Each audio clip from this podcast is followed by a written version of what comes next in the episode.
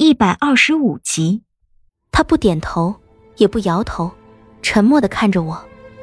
我深叹一口气，对他埋怨道：“啊，你也真是，都这么大个人了，看故事也这么不走心。”那一晚，龙啸天问龙岩：“那你拿什么让他服侍清安？”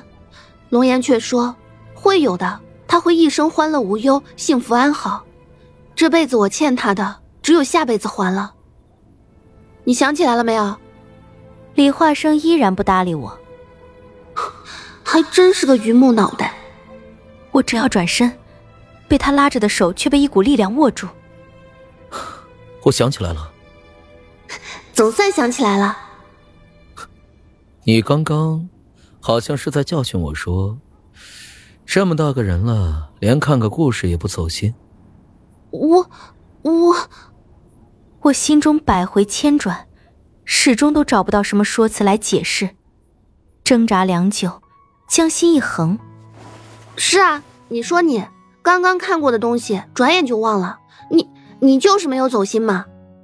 说到后来，底气越来越不足，在他面前，我始终做不出强势的模样。也许是我把他看得太重，所以才会觉得自己很卑微，身体凌空被他抱起来。他目光凶横的看着我，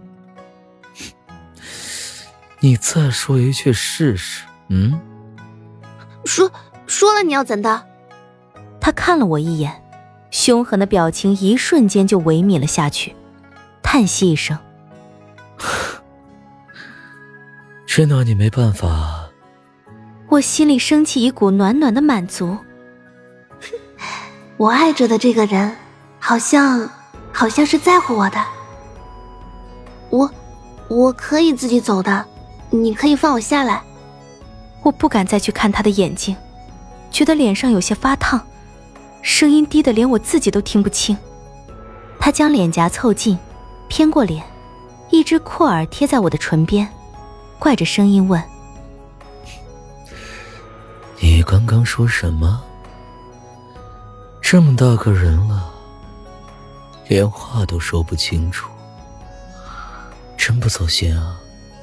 没没说什么，我赶紧抱住他的肩膀，生怕他就这样把我丢下去，心中却是难以遏制的窃喜。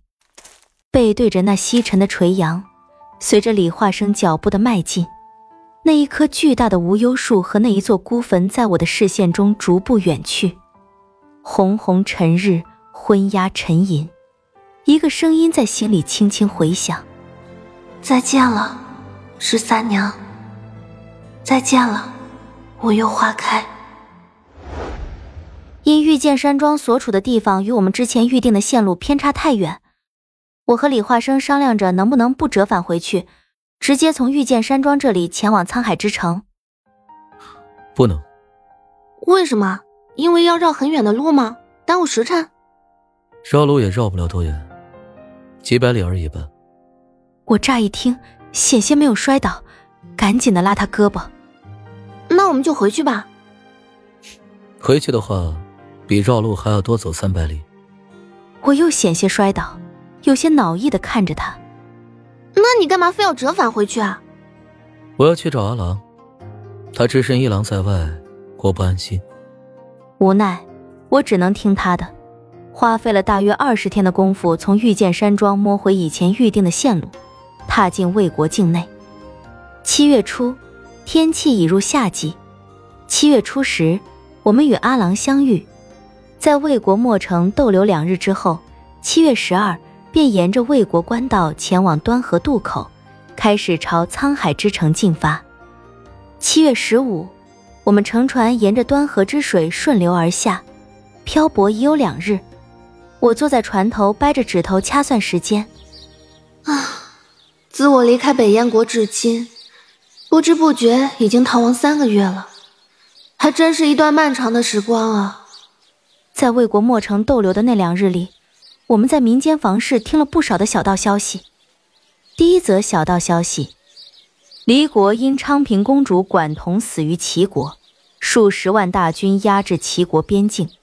而齐国那方因离国公与世子同时死于管同之手，举国动荡，朝野上下一片风雨飘摇，军心民心皆已溃散。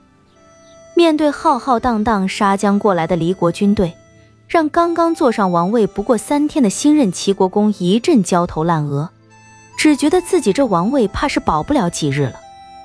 第二则小道消息，所有人都认为齐国这回难逃灭国之悲惨命运。然而，在离国军队一路势如破竹般打下齐国十余座城邑之后，大有一鼓作气攻下齐国王都的离国军队，竟然再也没有任何动作。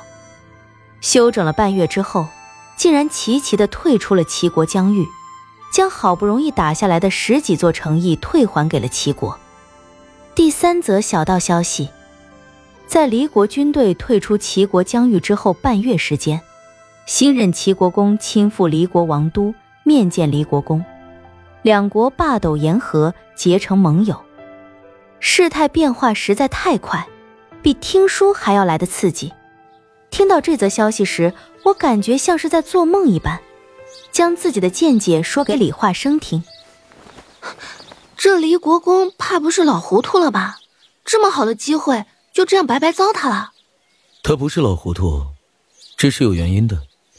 离国公之所以会退兵，并退还齐国诚意，是因为有一个人插了手。这个人就是韩国的新世子，百叶。事情的经过是这样的：当时离国公知晓管通已死的消息，震怒无比，当即就下令大军出征，一路可谓是如洪水冒天，凶横之势无人可挡，大有一鼓作气攻下齐国王都的势头。可是，在他们连攻十一座城邑之后，士兵们每日不是在行军，就是在作战。一点点休息的机会都没有，所有士兵都疲惫不堪。统帅下令休整三日，三日之后再做进攻。可变故就出现在这三日之中。还记得我们重回风满牢之时，百叶曾经来找过我吗？离国军中数十位将军相继失踪，两军对峙之际。将领一个个竟然都失踪了，这无疑是撼动了整个军队。无人知晓这些大将为何会失踪，又是何人所为，给人的感觉就像是凭空消失了一样，毫无踪迹可寻。两军交战，将领远比士兵重要，失去了将领的军队完全就是一盘散沙。就在这个时候，百叶出现了。